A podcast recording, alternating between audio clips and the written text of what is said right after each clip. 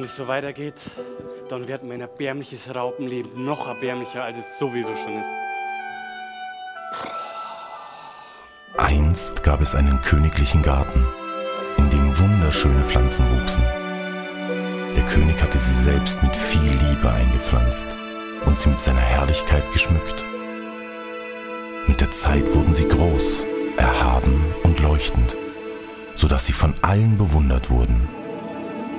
Leider wurden sie stolz und erhoben sich über alle anderen Pflanzen im Garten. Sie wollten nichts mehr mit dem Gärtner zu tun haben und versteckten sich vor ihm. Damit fingen sie an, sich zu verändern. Sie verloren ihre goldenen Blätter.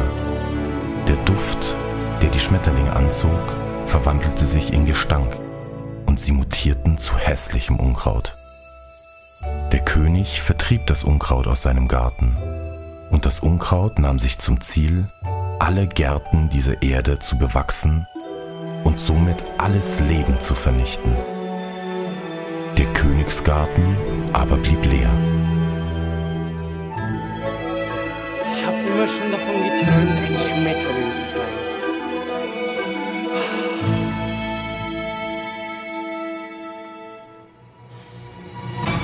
Üble Zeiten.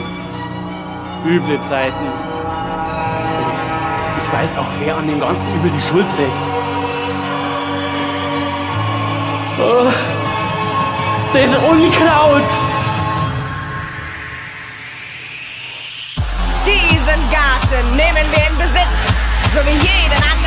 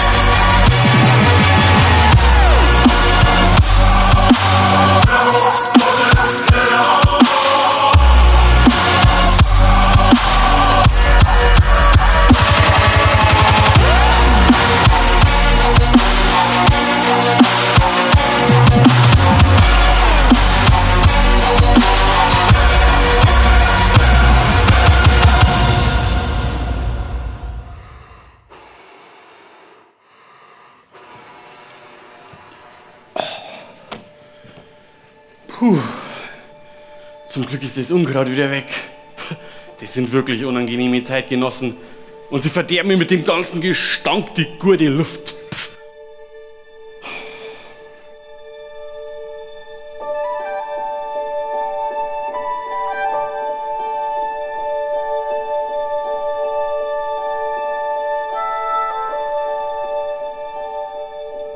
Naja, aber ich will mich lieber nicht mit denen anlegen. Nicht, dass die mir noch meinen schönen Panzer verderben. Nein, der muss ganz bleiben, damit ich schon bald ein wunderschöner Schmetterling werden kann.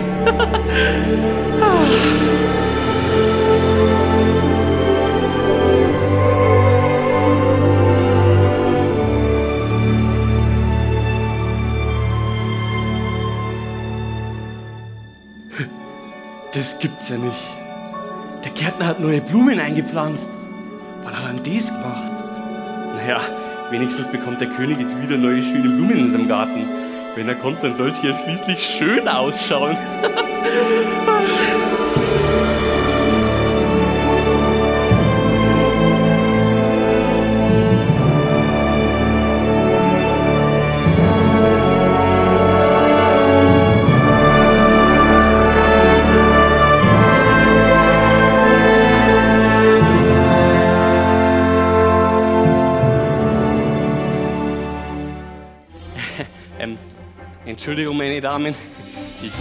zwar nicht der Gärtner, sondern eine Raupe mit angehender Karriere als Schmetterling.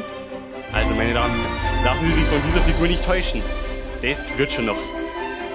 Äh, ja, was ich eigentlich sagen wollte, es ist mir eine Ehre, euch im königlichen Garten begrüßen zu dürfen. Der König legt großen Wert darauf, dass in seinem Garten nur die schönsten Blumen wachsen.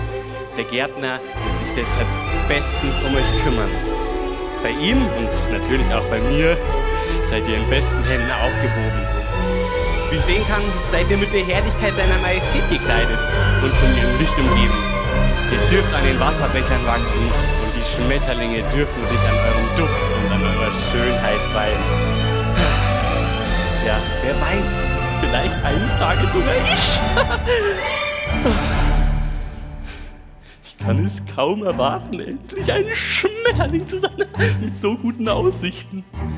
Was ist das? Dann werde ich von Blume zu Blume fliegen. Ah, das wird schön. Ich glaube, eine neue Pflanzengattung. Ich bin schon gespannt, welche Farbe meine Flügel haben werden, wenn sie erst einmal da sind. Es sind Blumen. Du meinst, die Blumen? Ja, die Blumen. Wir müssen sie aber vernichten. Sonst ist unsere Existenz bedroht.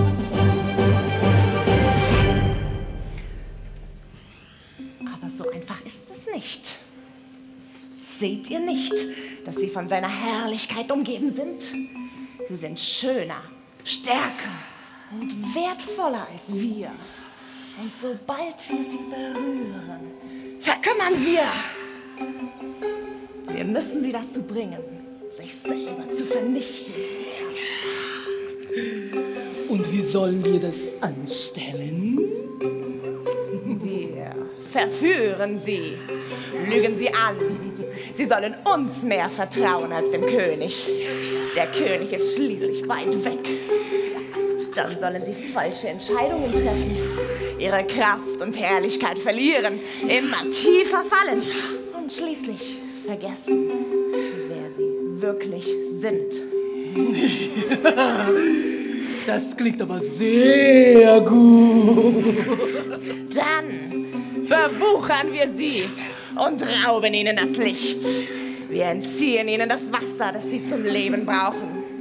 Und dann breiten wir uns so schnell aus, dass sie keine Luft mehr zum Atmen bekommen. Denn das können wir als Unkraut besonders gut. Wenn sie aussehen werden wie wir, werden sie aus dem königlichen Garten vertrieben.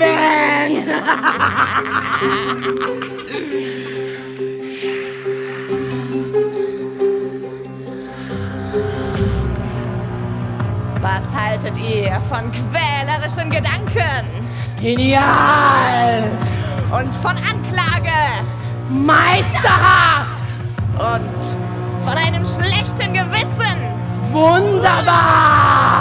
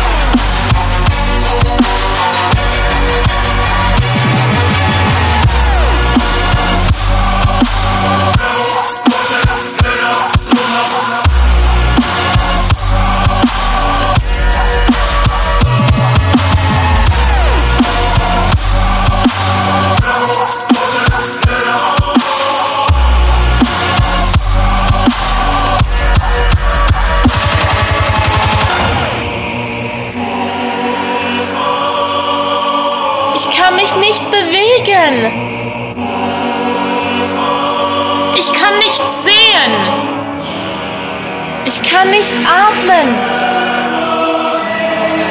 Ich höre nichts.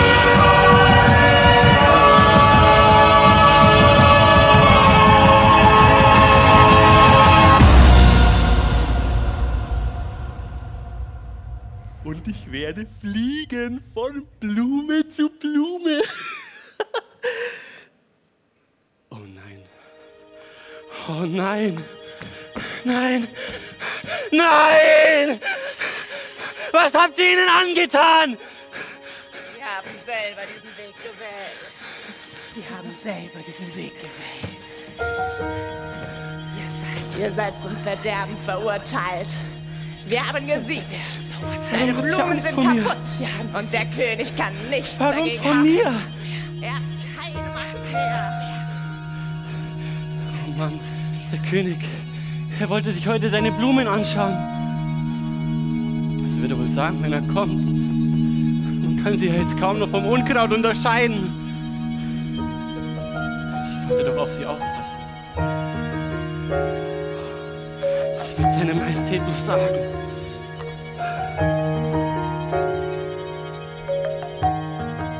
Ich sie befreien. Okay, na los. Hier zuerst. Beweg dich. Los. Oh Mann. Vielleicht auf der anderen Seite. Hier, komm schon. Bitte, beweg dich. Beweg dich. Mann. Es bewegt sich keinen einzigen Millimeter. Aber das ist ja die Schaufel vom Gärtner. Wo ist er jetzt? Warum ist er jetzt nicht da?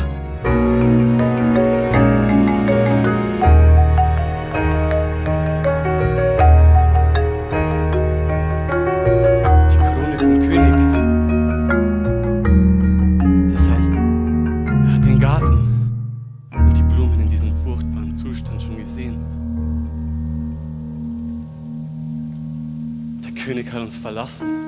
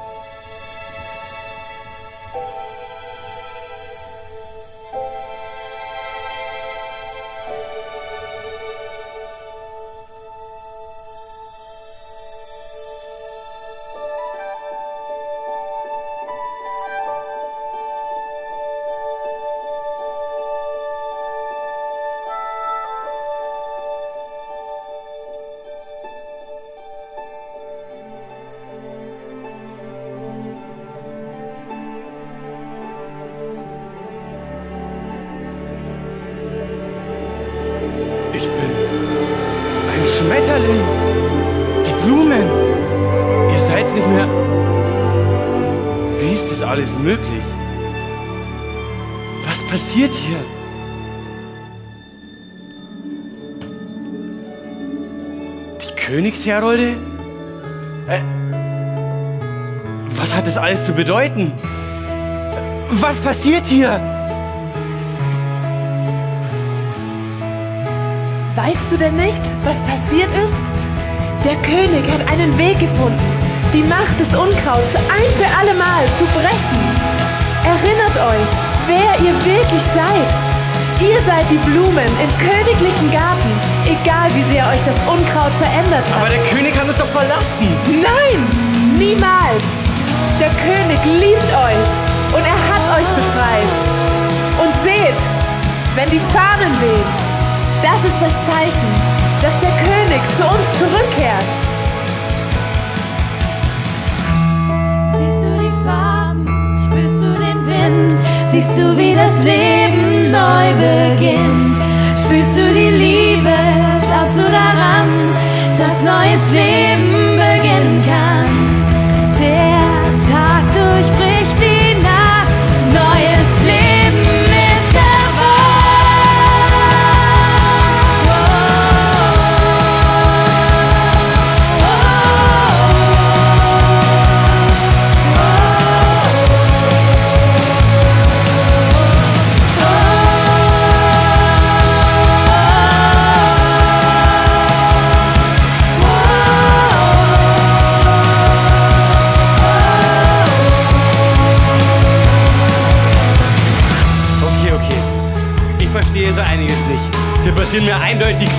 viele merkwürdige Sachen, die ich einfach nicht verstehe.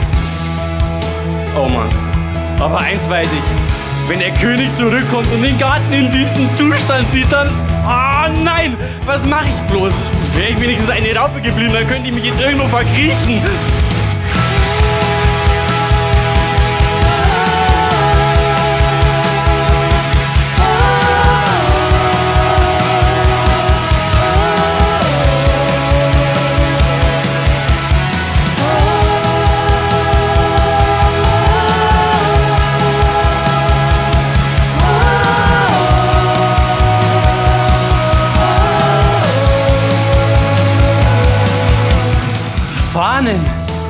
Der König!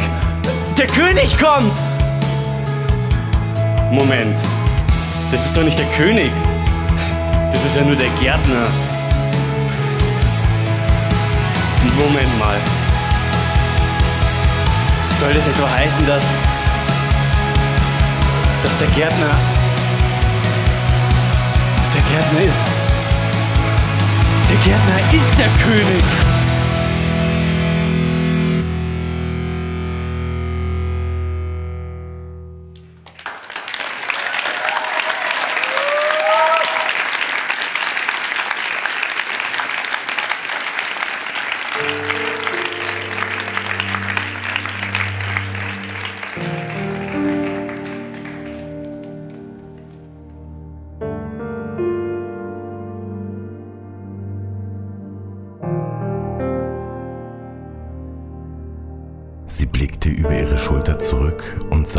Hinter sich stehen. Es war Jesus, aber sie erkannte ihn nicht. Warum weinst du? fragte Jesus sie. Wen suchst du? Sie dachte, es sei der Gärtner. Herr, sagte sie, wenn du ihn weggenommen hast, sag mir, wo du ihn hingebracht hast, dann gehe ich ihn holen. Maria, sagte Jesus. Sie drehte sich zu ihm um und rief aus, Meister.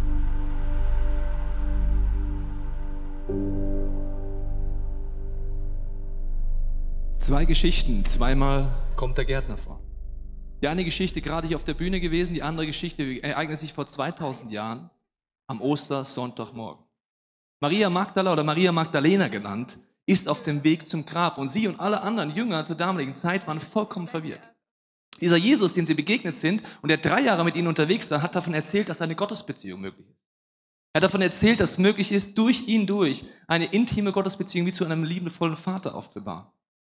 Jesus hat Menschen geheilt mit Körper, Seele und Geist. Sie haben gedacht, das ist der Sohn Gottes. Das muss der König sein. Das ist der König der Könige. Und dann stirbt dieser Jesus am Kreuz. Etwas, was sie nicht in ihrem Hirn zusammengebracht haben. Wie kann Gott ans Kreuz gehen? Ist er jetzt Gott oder nicht? Sie sind so verzweifelt, dass sie verpassen, was wirklich passiert. Jesus hatte ihnen Jahre vorher schon erzählt davon, dass er am Kreuz sterben wird. Er hat immer wieder darauf hingewiesen, er hat gesagt, ich werde an dieses Kreuz gehen und ich werde sterben und nach drei Tagen werde ich wieder auferstehen. Wenn du die Bibel schon mal gelesen hast, denkst du dir wahrscheinlich auch, wie kann das sein, dass die Jungs und die Mädels an Ostern überhaupt verzweifelt sind? Jesus hat es doch vorher gesagt. Wisst ihr, was ich schockierend finde? Du kannst noch so lange dich heute schon als Christ bezeichnen. Die Wahrscheinlichkeit ist sehr hoch, dass es uns geht wie den Jüngerinnen und Jüngern, dass Gott zwar schon vieles gesagt hat in der Bibel, wir es doch verpassen und nicht verstehen. Maria Magdala geht zu diesem Grab das allererste Mal hin am Ostermorgen und sie findet den Stein weggerollt. Der Stein damals war nicht so ein runder Fels, wie sie mir vorgestellt habe, sondern es war vollkommen normal, ein rund geschliffener Stein, den man auch wegrollen konnte, um in dieses Grab reinzukommen. Er war weggerollt und sie kommt rein und es ist leer. Sie steht im leeren Grab und versteht immer noch nicht, was passiert ist. Kann man im leeren Grab stehen, drei Jahre mit Jesus unterwegs gewesen sein, nach dem Tod, obwohl das vorher gesagt hat, im leeren Grab stehen und immer noch nichts verstehen? Ja. Sie rennt zurück zu den Jüngern, erzählt, jemand hat Jesus gestohlen. Ihr scheint es wahrscheinlicher, dass Jesus gestohlen ist, als dass er von den Toten auferstanden ist. Ich weiß nicht, welches Bild du hast von den ersten Christen. Die vielen denken so, ja, das waren so irgendwie so komische Typen, also keine Zweifel und alles einfach hingenommen, ja. Wenn Jesus sagt, er steht nach drei Tagen auf, so, ja klar, ist klar, ist total geil, ja, ich verstehe nicht so. Sie hatten große Zweifel und sie haben nichts verstanden, weil es nicht in ihr Kopf reinkam. Petrus und Johannes rennen zu diesem Grab. Petrus ist von seiner Persönlichkeit etwas schneller als Johannes. Er rennt rein, versteht nichts, verwirrt, rennt er wieder raus. Johannes ist so ein korrekterer Typ. Er schaut länger hin und ihm fällt aus, dass die Leinentücher, mit denen das Leichnam, Leichnam von Jesus eingewickelt wurde, dort lagen. Aber das Interessante war, dass das, was um seinen Kopf gewickelt war, fein zusammengelegt da lag. Und er denkt sich, also wenn ihn jemand gestohlen hat, dann legt er doch nicht mehr das zusammen. Eine Hoffnung beginnt in ihm zu keimen und es gibt eine Stelle, lese ich dir jetzt mal vor in diesem Kontext, wie es den Jüngern zu der damaligen Zeit noch ging. Denn bis zu diesem Zeitpunkt, also Ostermorgen, das Grab ist leer, hatten sie die Heilige Schrift noch nicht verstanden, der es heißt, dass Jesus von den Toten auferstehen wird. Wenn es den ersten Christ zugegangen ist, ist die Wahrscheinlichkeit in unserem Leben relativ groß, dass wir auch so ein Erlebnis wie in diesem Ostermorgen neu brauchen, dass unser Herz tief Dinge versteht. Ich möchte euch einladen, an dem Punkt ein Gebetsexperiment zu machen. Ich möchte es gleich beten, dass in diesem Gottesdienst wir Ostern neu erleben. Die Wahrscheinlichkeit ist, dass du es schon vielleicht ein paar Mal gehört hast oder noch nie gehört hast oder sehr oft gehört hast. Nur dass wir es oft gehört haben, heißt es nicht, dass wir es im Herzen erleben. Die Jünger und die Jüngerinnen von Jesus haben das drei Jahre lang gehört. Und trotzdem hat sie im Herzen nichts ausgelöst. Und dafür möchte ich jetzt beten. Wenn du magst, bet doch mit mir mit. Vater, ich danke dir für diesen Tag heute. Ich danke dass wir Ostern feiern. Und ich bete, Heiliger Geist, dass du es uns neu lebendig machst, dieses Ostererlebnis, und dass uns die Augen wie aufgehen, wie es bei den Jüngern und Jüngern war und wie es auch bei Maria war. Amen. Maria kehrt nochmal zurück. Und der entscheidende Punkt, wo sie weiß, dass es Jesus ist, als Jesus sie anspricht, sagt Maria. Ich glaube, dass Gott uns wie persönlich heute ansprechen möchte, jeden einzelnen von uns. Und ich möchte mit dir in dieses Bild einsteigen, das wir in diesem Theaterstück hatten. Und zwar heißt es da, dass der König auf der einen Seite König ist, auf der anderen Seite Gärtner. Das heißt, die gleiche Person begegnet hier in zwei, auf zwei unterschiedliche Arten, die nicht zusammenpassen. Man könnte auch sagen, auf der einen Seite König, auf der anderen Seite ist es ein Diener, weil der Gärtner ist Angestellter, er ist wie in diesem Kontext der Diener. Und dieses Bild zieht sich durch die ganze Bibel durch. Und Gott redet immer wieder davon, dass er König und Diener ist. Warum ist das so wichtig? Wenn wir nicht diese ganze Range in unserem Leben verstehen und erleben, verpassen wir Ostern. Und deswegen möchte ich ein bisschen in dieses Bild eintauchen, was es bedeuten kann, dass Gott auf diese zwei Arten uns begegnen möchte. Ich meine, Jesus wird bezeichnet der König der Könige. Das heißt, er herrscht über alle Herrscher dieser Welt. Er ist mächtiger als der mächtigste Mensch der Welt. Der König der Könige. Ein König ist gewohnt, dass er Geld hat. Ein König ist gewohnt, dass er Befehle ausspricht und die anderen tun's. Ein König ist gewohnt, dass da, wo er herkommt, er im Mittelpunkt ist. Ein König ist gewohnt, dass er immer genug Ressourcen zur Verfügung hat. Das ist so etwas ganz anderes als ein Diener. Ein Diener hat keine Ressourcen, ein Diener befehlt nichts, sondern er führt's auf, aus und das passt irgendwie nicht zusammen. Also in unserem Denken geht nur entweder Chef oder Mitarbeiter. Entweder König oder Diener. Es geht nicht beides. Wie soll beides zusammengehen? Ich habe dir eine Stelle mitgebracht, wo Jesus seine Jungs und Mädels damals total schockiert hat, weil sie wussten ja zu diesem Zeitpunkt, er ist der König der Könige, er ist der Sohn Gottes und er begegnet jetzt auf eine Art und Weise seinen Freunden da, wie nur der niedrigste Sklave im Haushalt begegnet ist. Also der niedrigste. Wenn du deine Sklavenkarriere angefangen hast, das war der erste Job. Und du hast alles getan, den Job schnell loszuwerden.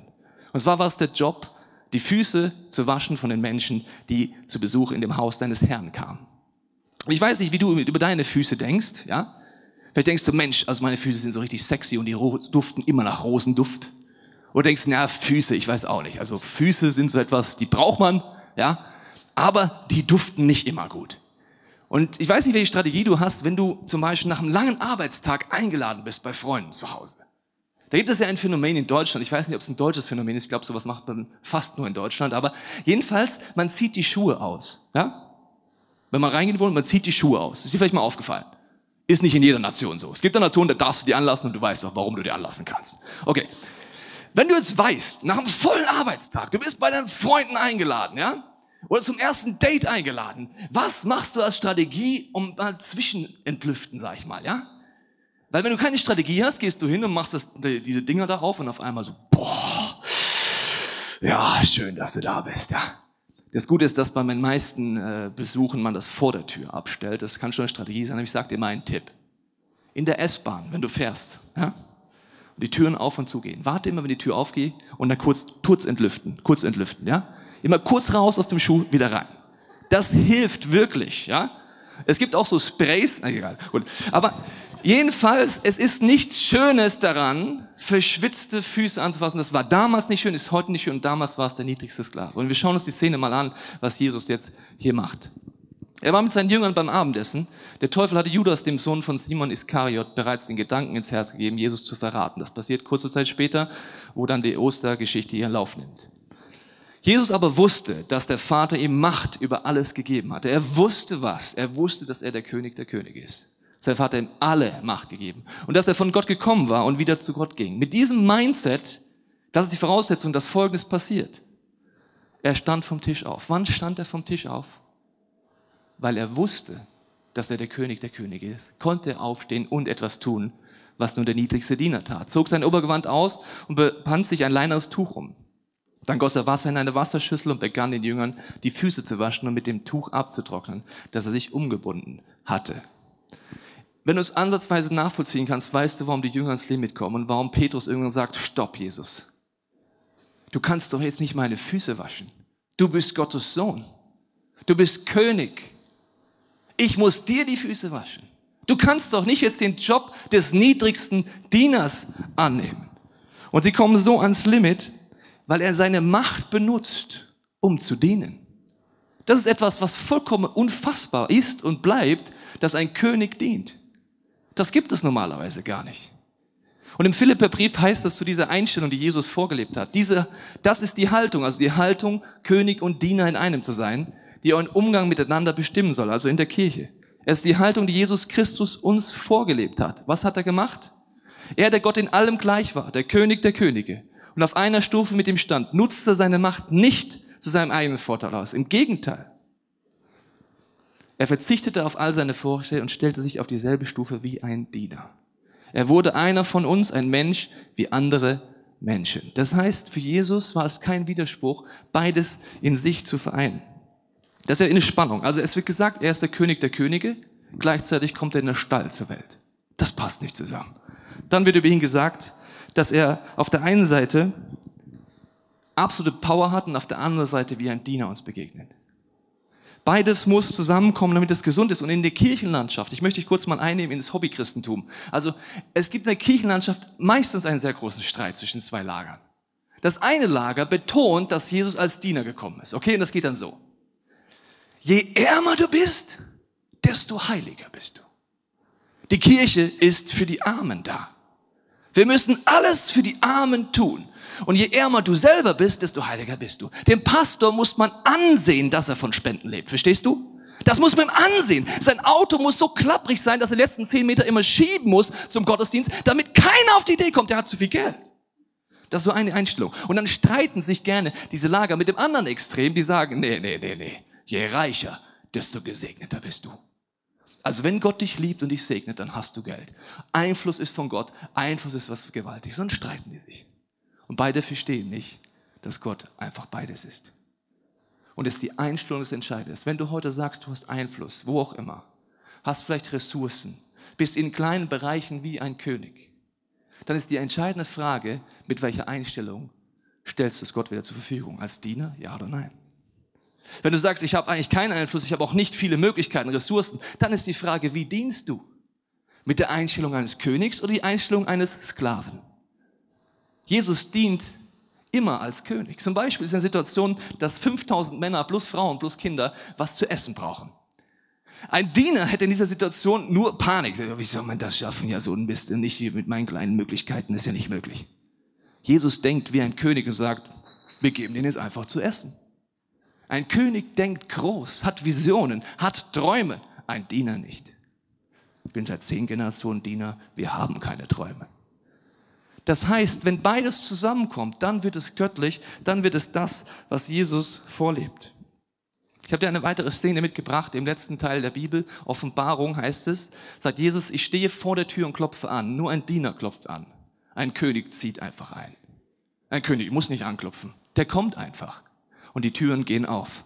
Wenn jemand meine Stimme hören wird und die Tür auftun, zu dem werde ich hineingehen. Also wer seine Herzensstimme hört und sagt, Jesus, du darfst in mein Leben reinkommen, zu dem werde ich das Abendmahl mit ihm halten und er mit mir. Und dann geht die Stelle aber weiter.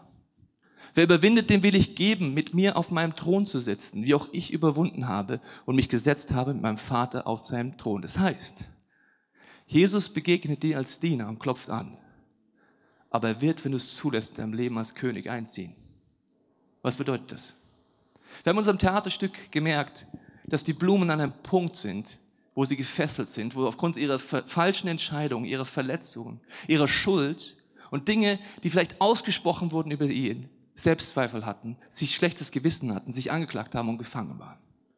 In so einer Situation kommt unser Schmetterling ans Limit. Wie jetzt will der König kommen in diesen Garten? Schaut euch mal um, wie es hier aussieht. Ein König kann nicht jetzt kommen. Wenn wir nicht verstehen, dass an Ostern Jesus uns begegnet als Diener, schämen wir uns vor Gott. Dann verstecken wir unsere Schuld. Da denken wir, so kann ich doch nicht zu Gott kommen. Solange es so in meinem Leben aussieht, traue ich mich nicht vor Gott ehrlich zu sein. Das ist so ein bisschen so, wenn ich wüsste, dass gleich der König der Könige kommt, dann denke ich mir, was ziehe ich an? Ich muss mich noch rasieren, ich muss mich duschen, ich brauche ein bisschen Deo, ich brauche Klamotten, ich leih mir irgendwo Klamotten. Warum? Ich muss gut dastehen, gleich kommt der König, verstehst du das? Und wenn du nicht weißt, dass Jesus als Diener kommt, dann verpasst du Ostern, weil du schämst dich vor Gott, anstatt zu sagen, gerade ich brauche diesen Diener, diesen Retter jetzt. Jesus trägt sein eigenes Kreuz auf den Hügel von Golgatha. Er nimmt alles auf sich, was in diesem Bild die Blumen gefangen hält oder dich und mich gefangen hält. Alle Schuld, alle Verletzungen, alles, was uns limitiert, nimmt er auf sich und sagt, ich tausche es ein. Und er sagt zwischendurch, denkt ihr nicht, ich könnte als König der Könige einen Pfiff machen und tausende von Engeln würden mich hier rauskloppen? Natürlich könnte ich das, aber ich komme als Diener. Wenn Gott heute an dein Herz anklopft, dann klopft er an und sagt, egal wie es dir geht, wie deine Geschichte deines Lebens bis jetzt gelaufen ist, egal wie du dich fühlst, egal was du dir nicht vergeben kannst, egal was du denkst, was Gott dir nicht vergeben kann, Gott kommt als Diener. Du kannst einfach ehrlich sein und sagen, so sieht's aus. Aber auf der anderen Seite möchte er dort nicht stehen bleiben. Er möchte dich einladen, ihn auf deinen Lebensthron zu lassen, dass er der König wird.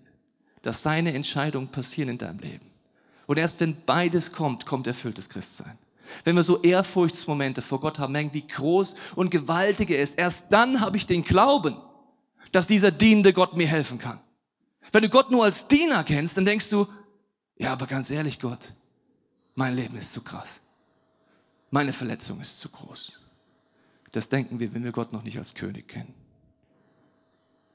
Ich weiß nicht, wo du diesen Gott schon kennengelernt hast, wie du ihn schon kennengelernt hast. Aber ich möchte mit einem Bild schließen. Und zwar nimmt Jesus wieder dieses Bild von der ersten bis letzten Seite auf. In Johannes 13 habe ich dir erzählt, gürtet sich diesen Gürtel um, um sein äh, Gewand hochzubinden, um die Füße zu waschen. Das ist der Gürtel eines Dieners. In Offenbarung 1.13 begegnet Jesus Johannes mit einem goldenen Gürtel. Der gleiche Gürtel, aber diesmal als König. Warum zieht sich dieses Bild durch die ganze Bibel durch? Weil beides wichtig ist für dein und mein Leben. Und Ostern ist der Moment, wie in unserem Theaterstück, wo dieser Nebel reinkam, wo eine Kraft freigesetzt wird, die Todes lebendig macht. Wo auf der einen Seite Gott uns als dieser Diener begegnet, als Retter, aber auf der anderen Seite als unlimitierter, kräftiger König. Ich glaube, dass Jesus dir heute neu begegnen möchte. Ich glaube, dass du neu, er wie an dein Herz klopfen möchte heute und dir die Frage stellt, möchtest du neu mir vertrauen oder zum ersten Mal mir vertrauen? Ich glaube, für einige ist dran, heute an diesem Ostersonntag zu sagen, Jesus, du darfst in mein Leben kommen. Zum allerersten Mal. Aber ich denke, für uns alle ist dran, die Frage zu stellen, gibt es noch mehr? Wo bin ich blind? Wo verstehe ich Dinge aus der Bibel noch nicht oder Zusammenhänge noch nicht? Wo brauche ich so eine Herzensoffenbarung?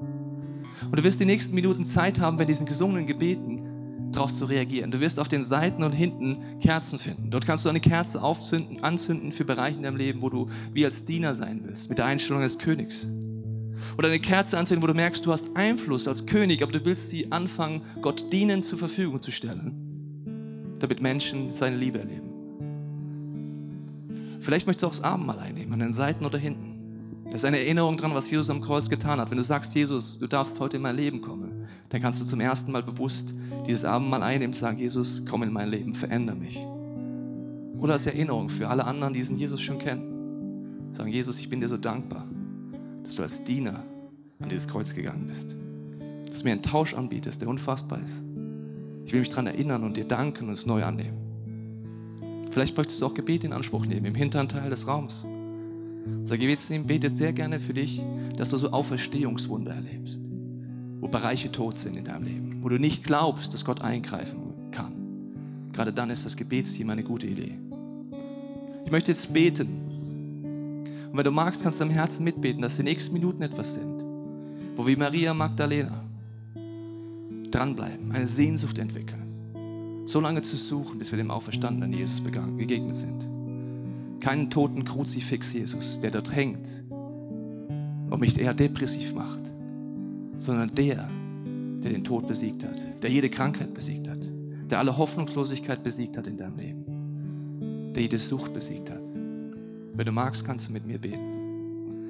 Jesus, ich danke dir für diesen Ostersonntag. Ich danke dir, dass du als Diener uns begegnest heute und gleichzeitig als König. Ich bete für dieses Vertrauen in diesem Raum und zu Hause, wenn wir es anschauen, dass wir voller Vertrauen unser Herz öffnen können und gleichzeitig Ehrfurchtsmomente haben und dir begegnen als den unlimitierten Gott, dem König der Könige. Heiliger Geist, ich bete in den nächsten Minuten, wenn diesen gesungenen Gebeten, dass du zu uns sprichst, dass wir einen Moment haben wie Maria, wo, wir, wo sie ihren Namen hört und in dem Moment, wo sie ihren Namen hört, weiß, dass es Jesus ist und nicht der Gärtner. So bete ich, dass wir wieder in unseren Namen hören und merken, wir sind gemeint. Ich danke dir, Heiliger Geist, dass du diese Auferstehungskraft jetzt freisetzt in diesem Raum. Dass du Todes lebendig machst und du darauf wartest, dass wir uns dir ausstrecken und sagen, ich brauche dich. Amen.